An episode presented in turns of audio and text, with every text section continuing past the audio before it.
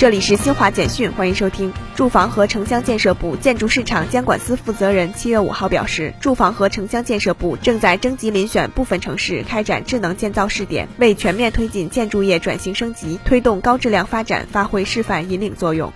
北约三十个成员国的代表七月五号签署芬兰和瑞典加入条约的议定书，正式启动给欧洲安全带来新挑战的北约北扩进程。北约成员国的代表当天在位于布鲁塞尔的北约总部举行签字仪式。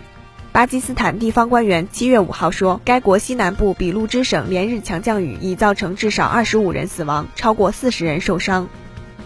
世界卫生组织七月五号公布的最新数据显示，截至欧洲中部时间七月五号十七点五十二分，北京时间二十三点五十二分，全球新冠确诊病例较前一日增加四十六万七千一百四十四例，达到五亿四千七百九十万一千一百五十七例；死亡病例增加六百八十二例，达到六百三十三万九千八百九十九例。以上由新华社记者为您报道。